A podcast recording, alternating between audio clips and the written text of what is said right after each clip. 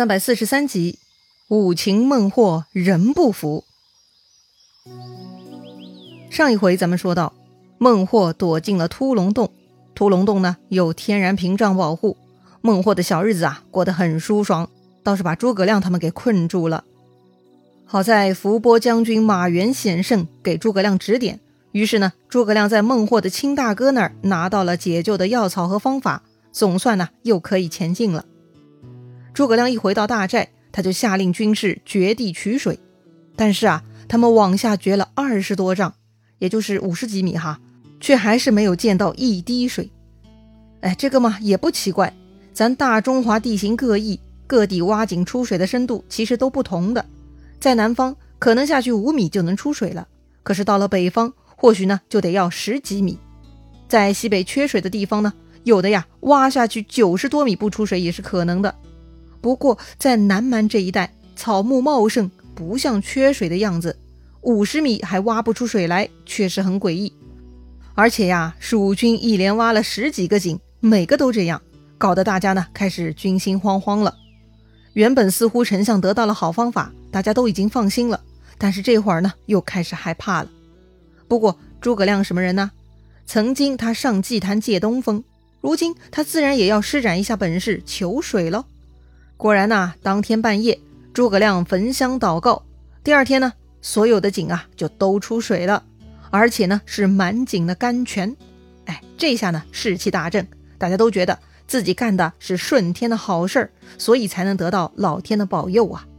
既然老天保佑了，诸葛亮呢就率军从那条死亡小路进发了。很快，南蛮兵探听到消息，回去报告孟获，说蜀军沿着小路开上来了。看样子啊，他们根本没有沾染到瘴气，而且他们也没有缺水的问题，好像那些毒泉对他们没作用啊！哈，不会吧？这四个毒泉毒性极强，蜀军不可能不中招啊！朵斯大王就第一个不相信了，他要跑出去亲自观察。于是呢，孟获就跟朵斯一起爬上高山观察蜀军情况。远远的呢，他们看到蜀军啊在正常前进。关键呢，这些人挑水担饭，一点都没有耽误吃喝，军马也不缺水，简直呢就跟普通行军打仗是一个模样啊！哈，朵斯大王见到这个场景，吓得毛发都立起来，头皮发麻呀！他回头看着孟获说道：“此乃神兵也。”是啊，要不是天神，怎么会如此活蹦乱跳，不被毒泉水毒死呢？孟获呢倒是想得开哈。既然蜀兵冲上来了，那就只能决一死战了。孟获说：“就算战死，也不能投降了。”哟，要鱼死网破呀？那怎么行呢？这朵斯大王的一家老小都还在洞里呢。当然了，朵斯也不准备投降哈。只不过呢，朵斯准备奋力一搏。所以啊，他当下决定杀牛宰马，大赏洞丁，鼓励大家呀拿出勇气，要全力以赴抗击蜀军。这里说到的洞丁啊，就是山洞里头的兵丁，也就是南蛮小兵哈。总之呢，朵斯下令重赏小兵，让大家一定要不顾一切冲出去死战。哎呀，这么看来，一场恶战是不可避免了。不过呢，就在这个时候，突然呢就冒出了一个插曲。什么插曲呢？哎，正当孟获、朵斯他们磨刀霍霍搞战前动员会呢，突然另外一群蛮兵过来了。这一来呢。居然有三万人，哈，这又是谁呀？原来呀，来人是邻居，是西营智洞二十一洞的洞主，名叫杨峰。他呢带兵过来助战了。孟获高兴极了呀，赶紧跟朵思一起出动迎接。这个杨峰洞主呢很威猛，他带来了三万人马为孟获等人助战，而且还有五个身材爆表的儿子，他们个个身材魁梧，威风抖擞，特别显眼。杨峰呢向孟获介绍，说自己这几个孩子啊武艺都很高，愿意协助大王。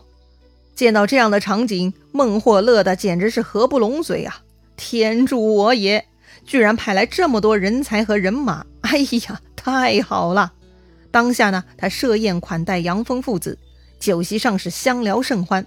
不过呀，喝着喝着，这个杨峰有意见了，咋啦？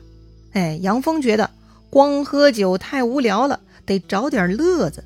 杨峰说呀，他随军带着擅长歌舞的姑娘呢，不如让他们出来表演助兴吧。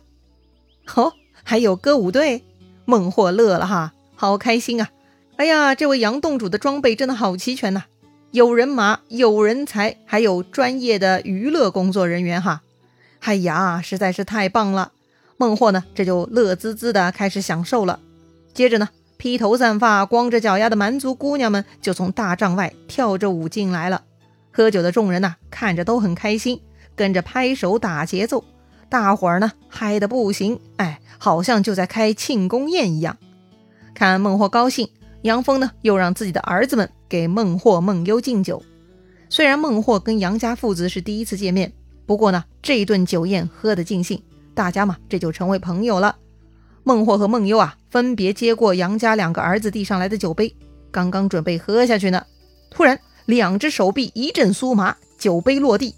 孟获、孟优啊，居然就被这两个敬酒的小子给反手抓住，完全就挣脱不得了。朵斯大王在旁看得清楚啊，他发现不妙，立刻想跑，但是呢，他也跑不掉了，一把就被杨峰给抓住了。看到三个老大被抓，其他蛮将呢也想上前帮忙，结果呢，刚才歌舞表演的姑娘们突然脸色一沉，立刻阻断了这些人的前进。任何人敢踏前一步，他们的老大就玩完了。啊！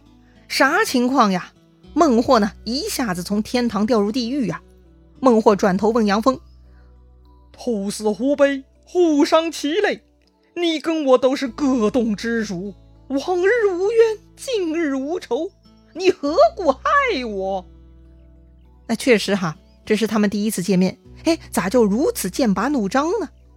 杨峰呢，却一脸严肃，他说：“我兄弟子侄。”皆感诸葛丞相活命之恩，无以为报。你如今反叛，为何不捉你献给丞相？哎呀，原来如此啊！孟获反复叛变，哎，都得罪自己人了。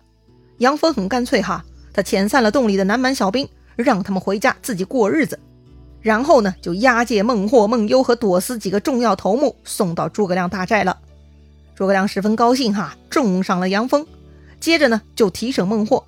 诸葛亮问他：“这一回你心服了吗？”那孟获会服吗？嘿，当然还是不服啊！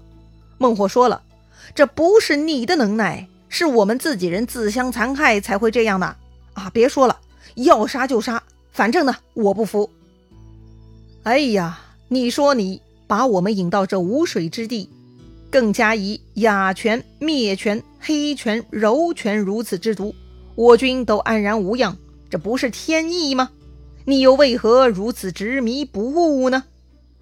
诸葛亮呢，继续问孟获。哎，这一点呢，孟获也没有想明白哈。不过呀，孟获呢，就是不见棺材不落泪的那种。他说呀，这样吧，如果你能在我的老家银坑山中捉到我，那么不仅是我，就连我的子子孙孙都会倾心服侍汉朝的。哎，上一次孟获发誓，如果被抓。他发誓永不叛变。当时呢，他的誓言呐就像个啥一样哈，完全没用。这回呀，他又编出新词儿了，说下一次在他的老巢被抓，就子子孙孙投降。诸葛亮信吗？当然不信了。不过诸葛亮要的是抓到服帖为止，还得继续陪他玩啊。诸葛亮说了，下一次再捉到你，你要是还不服，那就灭你九族。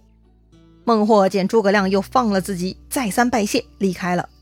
要说呀，每一次孟获被释放的时候，他都是彬彬有礼的，但一回去呢，就发了疯的要报复。哎，这种人呐，还真的是人才。另外呢，还有孟优和朵思这两位啊，已经吓坏了。特别是孟优哈，上一次被抓呢，他跪地求饶，再三保证自己要改邪归正的，结果又因为反叛落入诸葛亮之手。此刻呢，他已经吓坏了。但是诸葛亮既然能放回孟获，其他人嘛，就更不追究了。赐给他们酒肉食物押金，又把他们给送回去了。哎呀，在南蛮作乱的犯罪成本还真的很低呀。话说孟获这一次呢，他跟诸葛亮约定了游戏规则，得在银坑洞中捉到孟获才算诸葛亮的本事。那么为啥孟获要指定在银坑洞呢？哎，这当然也是有原因的。孟获的银坑洞的地理位置非常好，洞外呢有三条大江，分别是泸水、甘南水和西城水。